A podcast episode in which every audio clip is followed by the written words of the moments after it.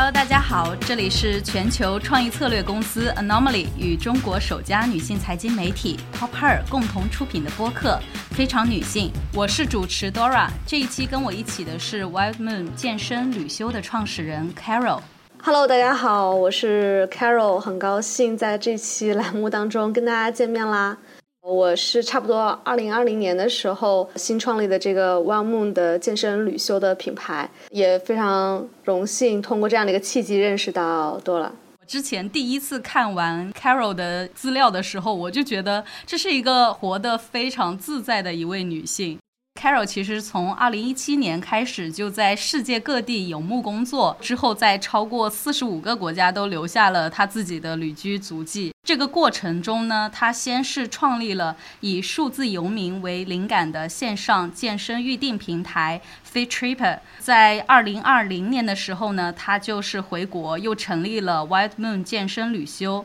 那其实。One Moon 是国内首家将健身与度假相结合的一个新锐旅修品牌。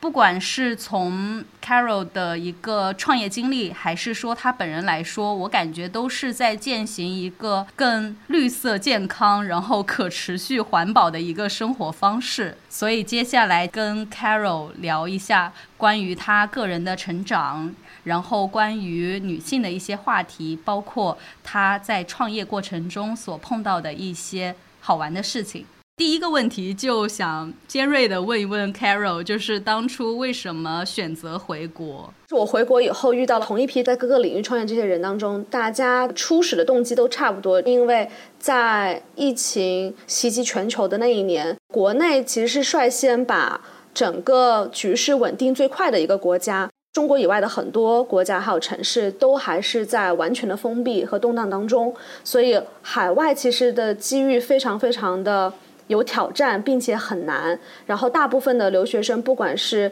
近期毕业的，还是说已经工作很多年了的，都其实选择回国，认为国内的机会会更多一些。而确实那段时间，就是国内这边，不管是任何行业，感觉都发展的是生机勃勃，没有因为疫情有太大的影响，然后大家的消费力不降反增。就是因为大家可能短期内出不了国去做消费，所以很多的一些消费场景其实是发生在线下的，或是在国内的这个内循环的一个体系当中。所以我觉得当时回国的这个契机。首先是因为疫情的原因，第二个原因是因为当时做我们的第一个创业品牌的这个 Fit Tripper，就让我了解到了健身旅修这个概念。然后，因为我本人特别特别喜欢结合了健身和度假，特别欢乐，然后特别热情澎湃的一种精神和氛围的项目，我就很希望。能把这样的一种理念和东西带入到国内，让大家也能在国内尝试到或者有机会接触到。因为这个概念其实在国内也才刚刚兴起，大概五六年的时间，所以国内几乎很少人知道或者是了解旅修或者是英文当中 retreat 这个概念吧。所以我觉得这是一个非常好的一个契机，去带回国内，让普罗大众都能有这样的一个机会接触到一这一新鲜的生活方式。那你觉得自己为什么会想要创业呢？这个其实发生的也是很突然，在我原本求学的路程当中，我其实没有想象过我会是一个创业者。我更多的想象自己是在一个大公司里面去当一个比较坚韧和有价值的螺丝钉。但是后来在国外留学的那段期间，包括在瑞典这种相对来说比较独立，然后特别尊重女性的一个女性社会地位比较高的一个社会的国家，我会感觉可能 maybe 十年以后，或者说十五年，当我一切都准备好的情况下。会有这样的一个可能性，但是还是从来不觉得这件事情会发生的很快。我后来是认识到了我的合伙人，可能当你真的认识到一个对的合伙人，然后两人都想同时做的方向都很搭的时候，那这颗隐藏到心底很深很深的小火苗才会突然间被放大或彻底点燃，你才会觉得原来这件事情迫在眉睫，没有我们就不能做到，然后就觉得我们一定要敢为人先去做这样的一件事情。所以应该是这样被激发出来的吧？我看到你之前有前五大行当咨询顾问的一个经历，你觉得这个经历会有帮助到你在创业过程中去面对一些问题吗？那段经历对我来说有价值，在工作。硬件能力上面的提升的价值，但也有很多负面的东西影响到我是情绪价值方面的。这也是为什么后面我毅然决然就决定辞职，然后自考留学这条路。但我觉得收获了很多非常 solid 的一些技巧，就比如说。在大公司里面，它会有一个非常严谨的这个流程，包括所有的文件文档，然后你要做的这个 PowerPoint 的一些格式，还有你要做出来的呈现东西的这个质量，都是一个很有标准去衡量的东西。然后包括可能我们当时虽然是一批小喽啰刚进公司，但是你能接触到的对方的公司的体量和对方的人物都相对来说还比较高层，所以给到你一些机会去历练你的英文啊，或者是在一些重要社交场合的一些沟通能力啊等等，在长期影响当中还是有助于我后续自我创业的一些自信心的一些建立。在回国创造一个旅修品牌，那你是如何去定义这家品牌的呢？首先，我会希望这个品牌绝对是独一无二的，就是它所代表的品牌形象和品牌价值是在国内你找不出第二个可复制的东西。因为确实从它本身的定义来说，国内就没有另外一个品牌是专门做。健身和度假相结合的产品。那其次，我们想在这上面赋予更多一些自由的一些精神，还有赋予更多人们对于自我的认知，包括自我身体的接纳能力，可能会要更加的宽松，而不是拘于一个普罗大众。对于身材非常苛刻的要求，就是如果你在这个健身领域，你一定要有个六块腹肌或者马甲线，就不需要大家被带到那种很极端的焦虑当中去，也不想用行业最严苛的一个标准来去要求参与我们这些的人，你必须一定是要 fit，或者是你要怎么样。所以我们想注其中的一些价值是更加包容性的，会被别人 judge，也不用有这些压力。那其实我们刚刚也有提到，One Moon 其实是国内首家将健身与度假相结合的一个新锐旅修品牌嘛。作为第一个破局的人，你你们是如何去开拓市场的呢？这个说来就是还挺波折的，因为首先刚开始我们进来的时候是在二零二零年的九月份，然后那时候其实疫情已经被基本上已经完全控制了。然后大家也都寄希望于说，可能年底的时候会恢复出入境的开放，所以当时我们在国内成立这个品牌，主要的核心关注点还是在海外的旅修的资源还有项目整合起来，然后能给到国内的这边有意向去参与的人，给到他们这些选择。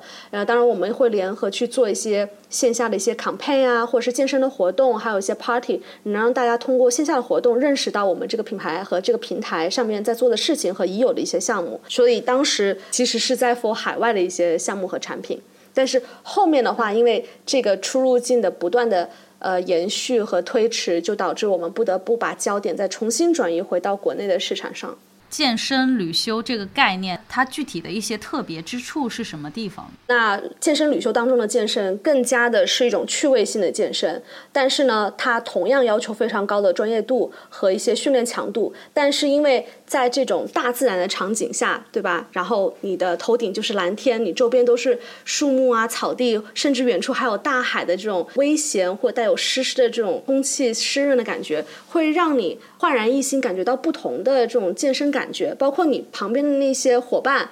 他们都是给你带来更多正向激励，反而能刺激你可能拿出你平时拿不出的一些潜力的特质。在这种场景下面的健身，就是完全不同于你在室内在健身房里头，或是跟私教里面去健身，体验是很大不一样的。那另外在。旅修方面的话，更加注重对于健康饮食的一些知识上面的一些获取啊、汲取，包括冥想部分的一些训练。其实我们有多次讨论过，我们是要用旅行还是用度假来去定义旅修的“旅”这个部分。但后来我们还是决定。把它定义成更加偏向为度假的一个角色，因为其实旅行它带来的感觉会更加的忙碌，或是它在不停的游走当中，然后你是需要去到不同地方去打卡，或是体验不同的一些东西。可能你在这个过程当中，因为频率的提高，你反而失去了停下来，然后平静下。内心去做一些自我内观或自省的这个过程就会 miss 掉了，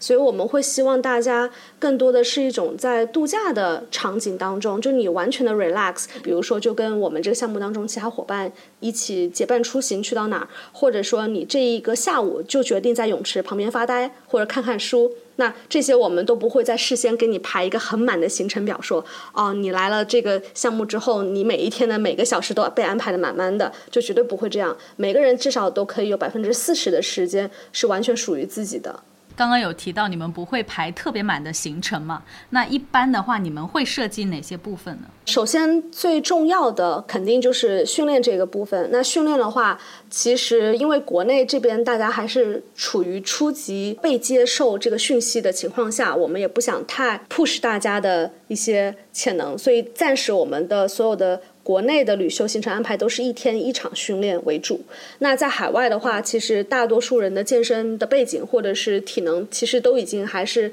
不错的。那基本上可能会有两到三节课的训练强度，但是每一个训练的课程我们会安排的不一样。比如说第一天体能训练或是循环。训练，那第二天可能就会安排瑜伽或者是动物流，那第三天可能是水中的泳池训练，那第四天可能是拳击，第五天的话还会有一些其他的一些花样，反正就是每天带你体验一些不同的训练方式。那像很多人他们可能没有。就是接触过某一项运动的时候，比如说这个人他从来没有学过泰拳，或是学过搏击，呃，或者是作为男生的话，他可能之前没练过瑜伽。那如果他通过一个旅修的场景，在这个项目当中体验到这个，然后发现自己还挺擅长，并且热爱上了，那他回到自己的城市后，他想针对于单项去集中训练、去加强的话，我觉得这个也是非常 nice 的一件事情。就是我们可能无意识的。给了对方多一个健身生活方式的一个选择。我想知道，就是你们是如何去锚定目的地的？我们一定会选的是相对来说比较小众，但风景也是美轮美奂的一些场地。那在国内的话，通常比如说海边是一个场景，沙漠是一个场景，高原也是我们另外一个非常看重的一个场景，就是有山，然后有很辽阔的草原，可以为我们开拓非常多不一样的一些户外活动资源。那在户外活动的设计上面，我们会因地制宜。如果是海边的话，就一定会融合。冲浪啊，或者是一些瀑布的跳水啊等等。那如果是在沙漠的话，可能就会跟一些骆驼骑行、滑沙，或者是一些这种越野车、射箭之类相关的东西。那还有一些在我们海外的一些目的地当中，它是有这种悬崖峭壁的一些骑行，还有一些滑翔伞的圣地，也会去结合其中，就是有一些轻极限运动的一些挑战。我们觉得只要是大家能力之内的话，我们都希望大家可以有机会来拓展一下自己的潜能。目前大概。具体覆盖了哪些城市了？已经，我们目前有设计的旅修场景有万宁的冲浪健身旅修，还有丽江的跟攀岩相结合的一个健身瑜伽旅修，还有一个是在敦煌的沙漠拳击瑜伽旅修。听起来都非常的诱人。但国外真的还有更多更好的。因为我们最近还有一个人是从国外预定了一个肯尼亚的瑜伽旅修，那他会将 safari 还有瑜伽还有冥想全部结合在一起。那那边的不管是自然风光资源还是动物资源，那真的就是世界独一无二。那在过往的经历里面，有没有经历一些就是比较特别或者是让你印象特别深刻的事情呢？其实今年年初我才去体验了一个在墨西哥的一个玛雅文化下的健身旅修，我体验的比较短暂，因为我其实是过去拓展然后开拓这个客户资源的，所以我也被邀请去那边体验了一天。那他那一天的行程是有早上就是先是一个瑜伽唤醒整个身体，然后到了快到中午的时候会有一个体能训练，到了下午的时候他们有一个很特别的玛雅。泥浆的仪式就是拿这个岩浆的泥土，它是一个纯黄色的一个泥土，然后添加了一些蜂蜜，还有一些其他的一些小的元素吧在里头，然后我们就和，然后我们几个人就会围着这个一大盆的玛雅泥浆，然后互相给彼此身上全部抹满这些黄色的泥土，而且是从头到脚趾头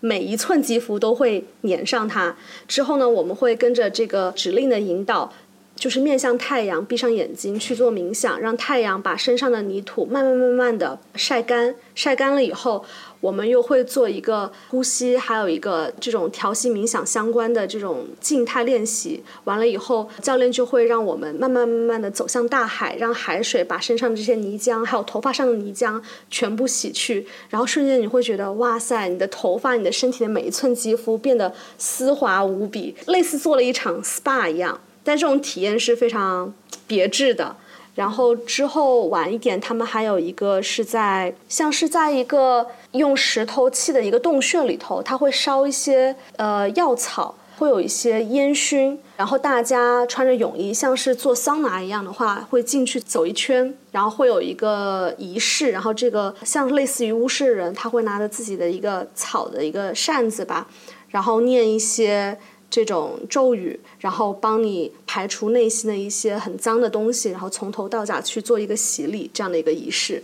然后我就觉得这种结合了本地的非常有特色和古老文化传统的东西，然后带入一些健身的一些训练啊，然后他们还有中午和晚上的一些美食，都是他们自己的厨师为整个参加 program 的人去定制的这种呃健康饮食，沙拉呀、鸡肉还有虾等等。都是非常健康的，然后我就觉得整体的体验就非常完美。听起来确实就是非常的有地域特色，然后更加有内容。那对于这样一些内容，听起来也不是很便宜的样子。你们是如何去定价的呢？呃，我们其实一直也都不忌讳的跟对外说，我们这个确实是一个偏轻奢的一个项目。然后我们所定位的，不管是人群也好，还是我们所合作的一些度假村或是酒店也好，他们的单价确实也都挺高。那像国外的话，普遍健身旅修的费用一般是在一万五到两万左右。这个是基于七天六晚的一个行程，因为国外基本上都是一周。那在国内的话，我们这个价格也是分目的地不同而进行，相较于便宜一些的话，大概就是在一万左右。明白。那你们的目标人群能具体跟我们分享一下？我们的目标人群大概年龄是在二十六到四十五岁之间，然后这一批人呢，可能他们。都有将近，比如说超过五到八年以上的工作经验，有一定的积蓄。那同时在满足一些基础的生活物质水平之上，他们有一些更高的一些个人生活质量的一些追求。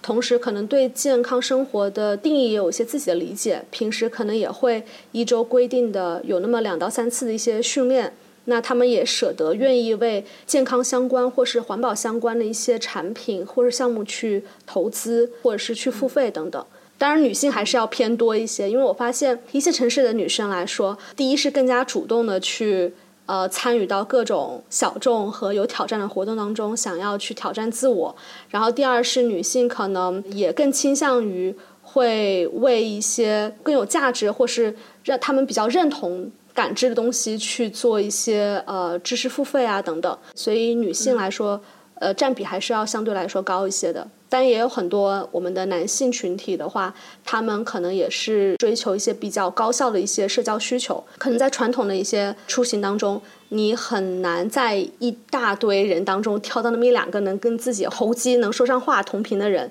我觉得现在大家对于修的这方面的。需求也是在增多的一个状态，就是一些新的跟身心灵相关的品牌也在浮现。你是如何看待这个现象的呢？我觉得肯定是因为我们中国的经济发展也越来越好，然后大家衣食住行的富足所衍生出来对于精神层面的追求。那他们会觉得说，对于自我认知方面，可能第一次察觉出有一些欠缺的认知。或者说他们会更加看重一些自我反省，以及寻求一些心理上面的慰藉吧。那像这一块的话，呃，普遍其实发展的相对国外来说，相对来说比较晚，但是现在基本上也被大家所熟知，并且看重起来。我觉得国内目前来做的话，小众的市场是有，但是无法普及开来。但是国外为什么会有这么多人能去报名这样的旅修？是因为大家确实在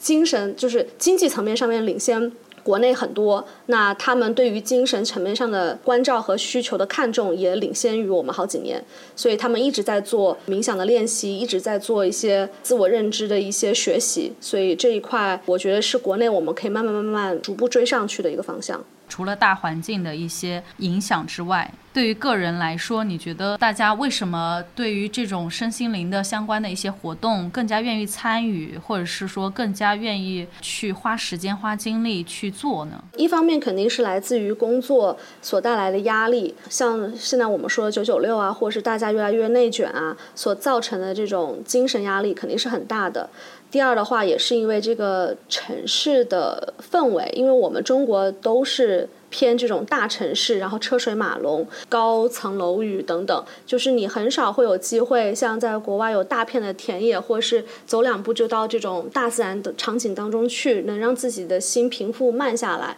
那在国内的话，你是真的要去 plan 一个逃跑的计划，你才能远离城市的喧嚣。我就觉得大家可能长期处于在那种非常 tension，然后。有很多嘈杂噪音的一些情况下，我就觉得大家是需要一个逃离或发泄的一个窗口。那运动和消耗体能是一方面，那另外一方面就是要走内心去自观，或是去做一些正念，能让自己静下来。之前有看到你们在提到 One Moon 的它的一些理念的时候，有提到就是可持续这一块。那本身健身旅修它就是。反频繁出行的一种方式的理念，你基本上住在一个地方，你就不太动了。那这种基础上面，我们在自然的场景下面去做运动训练也好，还是自己安排出行也好，都会大幅度的去减少了碳排放，以及我们也不会涉及到在城市里头你去健身所需要去耗能耗电啊等等这一方面的一些消耗吧，也都会适当的去降低，然后。从我们自身来讲，我们是希望在这个旅修过程当中，去让大家实实在在的、力所能及的去感受，你参加一个旅修，你会从哪些方面为这个绿色消费，或是为这个节能排放去做一点点贡献？那我们就会从第一是在大家所有的住宿场景当中，我们会安排这种用环保纸卡写的一些小的 tips，就比如说你出行的时候，可能尽量不要。过多使用就是一次性的牙刷或牙具，你可以自带一些自己的东西，然后就不用去拆那些包装。第二，我们会在每一个。就比如说电视机或者是空调底下，我们都会放，就是你出门的话一定要记得关，然后这样快可以节能节电。以及浴室的浴巾，如果没有在非必要情况下，尽量就是不要频繁的更换，就因为你一次一直使用和你每天在换的情况下所造成的水资源的浪费都会是有不一样的。那我们也会把相关的电能节约和水资源的节约去做一个数字的量化。就比如说这一趟旅程，我们有十十六个人一起出行。那十六个人在这五天四晚当中，如果我们大家都使用的是同一个毛巾，在整趟行程当中，我们侧面能所节约的水资源是多少，或者能节约的电资源是多少？侧面为这个地球变暖所造成的影响是有多少？然后我们会具体具象到。比如说，可以多种几棵树，可以多减少冰川融化多少吨，就是以一个非常具象的方式让大家感受到吧。然后大家就会深刻的觉得说，哦，那我做那么一点点小小的改变，确实是能为环境做出影响的。最后，我们还会有一些环节，例如说海洋保护的一些 workshop，或者是针对于植树方面的一些公益的活动，呃，我们都会在出发之前就设计好这些环节。我们不但会去。为大家带来一些比较专业的一些知识的普及，同时也会让大家参与到，比如说净滩啊环保行动当中去。那我们去万宁的时候，就会让大家带上麻袋，然后跟我们去沙滩上面去捡这个塑料瓶和垃圾。当时我们在沙滩上面可能捡塑料大概一个到一个半小时左右吧，我们捡了很多这种空的塑料瓶，还有一些大家扔在那儿的一些外卖的一些餐盒啊等等。那这些我们换算成可以间接拯救多少个海洋生物，也可以让大家实实在在感受到做这一点点小小的贡献，如何对我们环境造成怎样的一些正面的影响吧。我很喜欢这些具象的一些设计。绿色消费这一块，你觉得在国内它会有一个怎样的发展方式呢？现在其实我们能看到的话也蛮多的，比如说从食品消费来说，呃，已经有很多是在主张人造肉的这种呃食品，或者是说用这种燕麦奶来代替呃牛奶，或者是代替其他的一些呃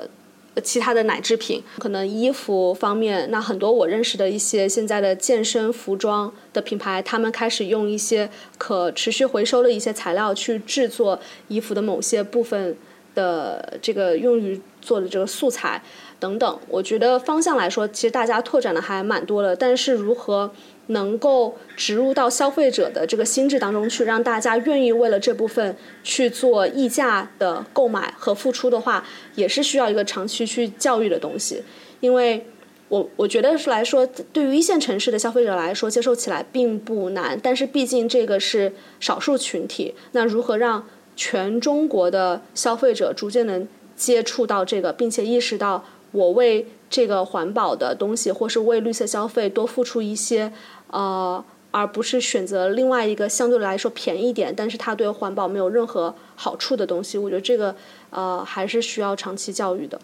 确实会感觉到我们可能离真正的可持续的生活还有一段距离。作为我个人来说也是一样，就是可能在比如说在某些特定的时刻，这件事情被提起的时候，我是非常愿意去参与的。但是你要说我是不是时时刻刻都在注意我的生活方式，我觉得倒不一定。对，这个需要很多的一些自我约束能力和完全摒弃自私和自利的想法，才能真正做得到。就我很敬佩这些。能百分之百做到人，因为这些人在我看来真的就是圣人，他们就是无欲无求，确实很难得。我要给这些人很很大的崇敬吧。我看到 Free Tripper 他有写到，就是是以那个数字游民为灵感的一个平台。对于数字游民这个概念，我觉得可能对于国内来说，可能大家还不是那么的熟悉。但是我知道现在国内出现了相关的一些品牌和场所。然后我会感觉到，现在这样子的数字游民公社，在一些小地方，或者是说不是那么出现在主流视野中的地方出现了。你会觉得，就是数字游民市场上会有什么样的发展吗？或者是说，对于之后做项目会有什么样的影响呢？首先，我觉得国内这个数字游民的发展，我觉得肯定是会一点点不断壮大的，因为随着自由职业者的增多，那潜在的这个数字游民的比例也会相应的上升一些。虽然自由职业者并不代表数字游民，因为自由职业者他只是。对于接选的一些工作内容是非常自由的，但是他其实是可以固定在某个城市去工作。如果他自己没有出行的欲望，或是不断换城市生活的这种考虑的话，他其实不用那么麻烦。但是对于有些人天性喜欢去探险，喜欢去做一些不同的生活方式的话，他可能就会选择。一一边赚钱一边换一个城市生活，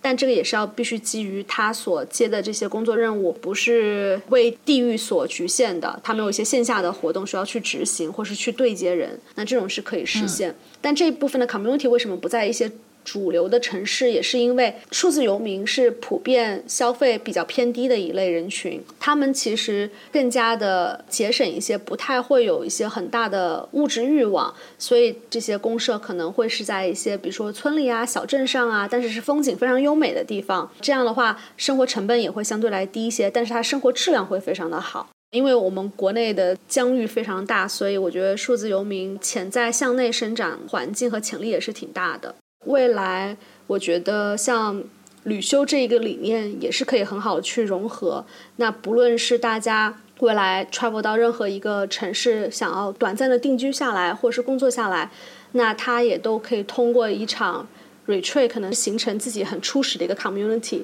也可以。真的，我听到你的很多的经历的时候，我会感觉到你真的是一个非常非常自在的人。你会觉得自己是一个善于突破传统的人吗？我觉得我从小就一直在突破传统。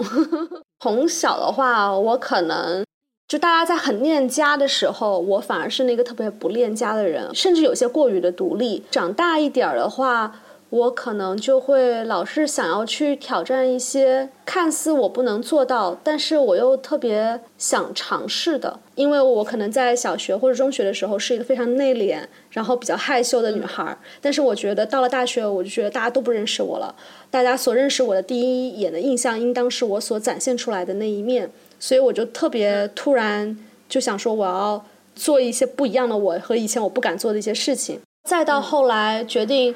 留学的时候也是，那会儿在做咨询的时候，那个行业也相对来说比较稳定的时候，所在的那个公司也是成都最高档的一个甲级写字楼吧。然后感觉在长辈眼中是非常有面儿的一件事情。做了差不多两年，我就决定不行，我待不下去了，我一定要出去看看。所以包括后面打算创业，就我很多的同学，他们其实都是留下来在。瑞典本地找一份工作，然后可能满税几年之后，他们就可以拿到永居。这是大部分人的一个追求，其实也是我当时想的一个方向。但不知不觉我就被带跑偏了，然后同时我这一跑偏了以后，也都一直没后悔过，就一头就栽进这个 创业的海洋当中。然后就觉得，虽然前途非常未知，挑战重重，但总觉得做的是自己真的很热爱和喜欢的事情，就挺还义无反顾的。在这个成长的过程当中，因为我听到了一些转变，它这个转变因素是在哪里呢？我觉得更多的可能是向内探索吧。就当你心里已经压抑到很压抑、很压抑的时候，可能你就自己觉得想要找个突破点了。然后那个突破点，别人也无法来带给你，你就只能自己去帮自己去打开那个害怕的心结，或是非常恐惧和害羞的那个门儿，只能自己去挑战一下自己了。那在这个成长过程中，你觉得自己会不会有一些具体的焦虑感，或者是说有没有作为女性的一种？身份上面的一种锚定，肯定是有的。因为小时候的我是一个又黑又瘦又矮的一个女生，就是在班级里是非常没有存在感的人。那我是生长在南方的一个城市，就南方这边的审美，在二十多年前来说，就是崇尚这种白或是瘦高的女生。但我就是完全相反。你要是看到小时候的我，就会觉得她就是一个印度尼西亚来的一个难民女孩一样。对，所以。就是外貌的这种不自信，会带给我内心的焦虑，也会让我自卑。包括别人也会喊我一些外号，比如说小黑妹啊，就是小黑啊之类的。别人喊的时候，你都是一笑置之，但难免你内心的话就会心生芥蒂，然后慢慢慢慢就觉得这种情绪会影响到自己的思想。可能一直到了高中的时候，如果下课铃声一响，大家。齐齐的下课往一个方向走动的时候，如果我正好是逆着人潮走的话，我永远不敢把头抬起来，或是目光直视任何一个人，永远就是低着头，想要快快的走过这一段路，就是那种状态是一个非常不自信，然后自我否定很严重的一个阶段。像外貌焦虑这一块，我觉得还真的是到了国外了以后，换了一个社会环境。大家对你的审美的认知完全不同，然后对你带来的影响也是这种逐年累积的转变吧。我觉得这个确实花的时间也还蛮长的，比我想象中的长。你会觉得现在国内的大众审美标准还是原来那个样子吗？有改变太多，或者是说它变得更丰富了呢？现在肯定是变得更丰富了，因为现在已经很明显看到，居然已经有美黑馆的出现，对吧？然后小红书上面你能看到那些古铜色非常美的女生的这种形象。但我还是要说，这个依然是这种很少数的。我因为我见过很多海边或者是一些户外的场景当中，很多女生就是跑到太阳底下拍几张照片，然后迅速躲到这个阴凉的树荫当中遮阴或怎样。就是她们可能也意识到了追求小麦肤色和追求阳光户外这种健康是大势所趋的一个美感，但是很多人还是放不下这种外形的包袱。他们也真的不愿意，可能把自己很白皙的皮肤去晒到古铜色，但也不排除，就是我们这一个百分之二十或是三十的这个小部分的人群，他们确实也在引领的潮流，也让越来越多年轻的女性慢慢看到，哦，原来确实这古铜色的皮肤是很美的，或者说不是那么瘦的身材也是很健康，然后很 nice 的，就让他们也消除这种对于外貌的一些焦虑，从而可能比如说五年、十年以后。零零后的这一代，或者是零五后的这一代起来，那他们就是完全摒弃了这种外形外貌带给女生的一些不自信，我觉得也是好的。其实，我会感觉到，虽然女性话题在近几年一直在反复的被提及探讨，但其实我们还是在一个以男性话语权为主导的社会背景下，可能在职场上反映的更为明显。那女性在这种背景下，应该如何去获取自信，以及找到发展的力量呢？我觉得，首先是要一点点去建立对自我的肯定。就是中国人一大传统就是好谦虚，就任何人、任何事面前，你觉得好像自谦总是没错的。但是其实这件事情做多了，不利于自信的建立。就每一个小事，我都觉得，尤其是我们女生，比如说从小到大，我们做的每一件小事儿，不管家长还是对于我们自己来说，我们都要及时的去给到自己一个肯定。就啊，我这件事情做成了，我很棒，或者是我很。为我自己而骄傲。比如说一个例子啊，就是大家在去面试的时候，如果一个面试官他收到两份简历，那大家的资质都差不多的同时情况下，一份简历来自于一位男性，一份简历来自于女性，这个男性他绝对会在他已有的这个面试简历的基础上面。会自信的夸夸而谈，说自己多了不起，做了多少个非常成功的项目，他绝对会这个为这个公司带来多少多少额外的收益等等。那一般女生来说会更加务实，她可能就是有一说一，自己的履历过去做了些什么，那他也非常想要在新的环境当中去学习到一些，就是整个是一个非常谦卑的状态，很谨慎的状态。那可想而知，面试官他可能就会首选这个男生，因为这个男生所展现出来的就是他的能力可能比这个简历上面还要再上浮百分之二十，甚至更多。那女生反而可能她简历上面看的很厉害，但是现实看到这个人的感官来说，反而会减分。那我觉得就是从这些方面，我们女性就应该学习到如何去调动内心主观对于自己的肯定的评价，从而。它能展现到我们的肢体语言当中去，它能呃通过我们话语的语言表达，能够传递出来这样一种自信的感觉等等。除此之外，就结识一些其他非常优秀的女生也是一个方式。就当你被一些很多优秀的女性或是独立的女性所围绕的时候。大家的那种磁场的场能，给你带来的影响也是非常有力量的，而且你自己本身也能受到一些鼓舞，不管是从他人成功的一些案例当中去借鉴，还是说你失败的时候，别人会给到你这些慰藉和一些鼓励的话语等等，都会让你能快速从谷底反弹回来，重新找回自信和找到自己把握自己人生的那股力量感。我觉得可能就是要慢慢建立自信，让自己成为。也不是说世界中心什么之类的，可能就是成为自己生活中的中心。同时，我也觉得，因为我们上一辈的教育的缺失，因为他们那时候其实也并没有知道怎么去教育一个女孩是为她最好的，所以更多的时候是我们长大了以后，自我觉知的情况下，认识到我们有这方面的心理缺陷，我有那方面的情绪缺陷，我需要自我进行二次教育。那我觉得，只要是有这样的一个认知，就已经是非常好的，跨出了第一步。那之后，嗯，你才会去多看一些对你能带来积极影响的那些书籍，或者是人物的自传，还有就是跟现实生活中优秀的人去交流，从而一点一点的去影响自己的内心。对你来说，你觉得 The Unreasonable 的精神是什么？我觉得这个 Unreasonable，它真的是代表了一个就是能勇于突破传统，然后不做。世俗定义和约束下的那种女性，那她可能具体表现为勇于追求自我价值的实现，也勇于挑战一些传统的观念，还有就是她会认识到女权所能为整个群体带来的一些力量，还有深刻含义，但她也并不会去盲目追求，就为了女权而女权，其实也并不是一件特别好的事情。它能够形成一个完整的自我认知，还有一些非常健康的价值观。并且能去持续的坚持它、贯彻它，然后从而还能影响到其他一旁可能还是在情绪和心理上面做一些挣扎的女性，能为她们带去力量和鼓舞。嗯，很棒，我觉得就像你正在做的事情一样。希望我们这个品牌理念真的是能传递给到大家这种正向的欢乐和能量的。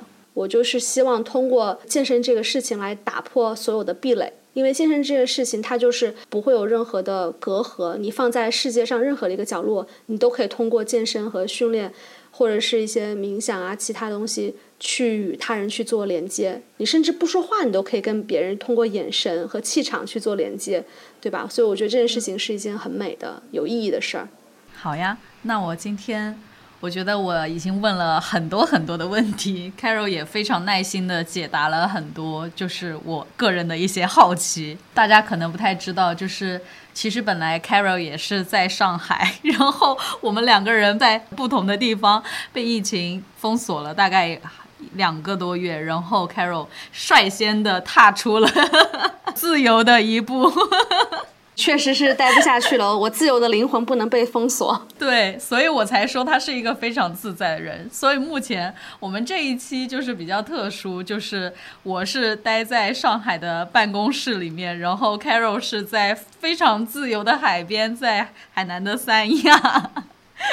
所以我有太多的好奇，对于自由的向往，我会感觉到以后可能大家对于工作方式或者是工作模式的探索会更加的多元，或者是说包容性会更强。我期待着这样一天，直到我们不再被场所所局限。我也期待国内数字游民将来有一天也可以去到世界上任何的一个地方去游民工作。那我们这一期就聊到这里，然后非常感谢 Carol 从三亚带过来的自由的气息，非常感谢大家，也非常感谢 Dola，跟你聊的也很愉快。好呀，那我们就之后再找个时间上海见。好呀，好呀。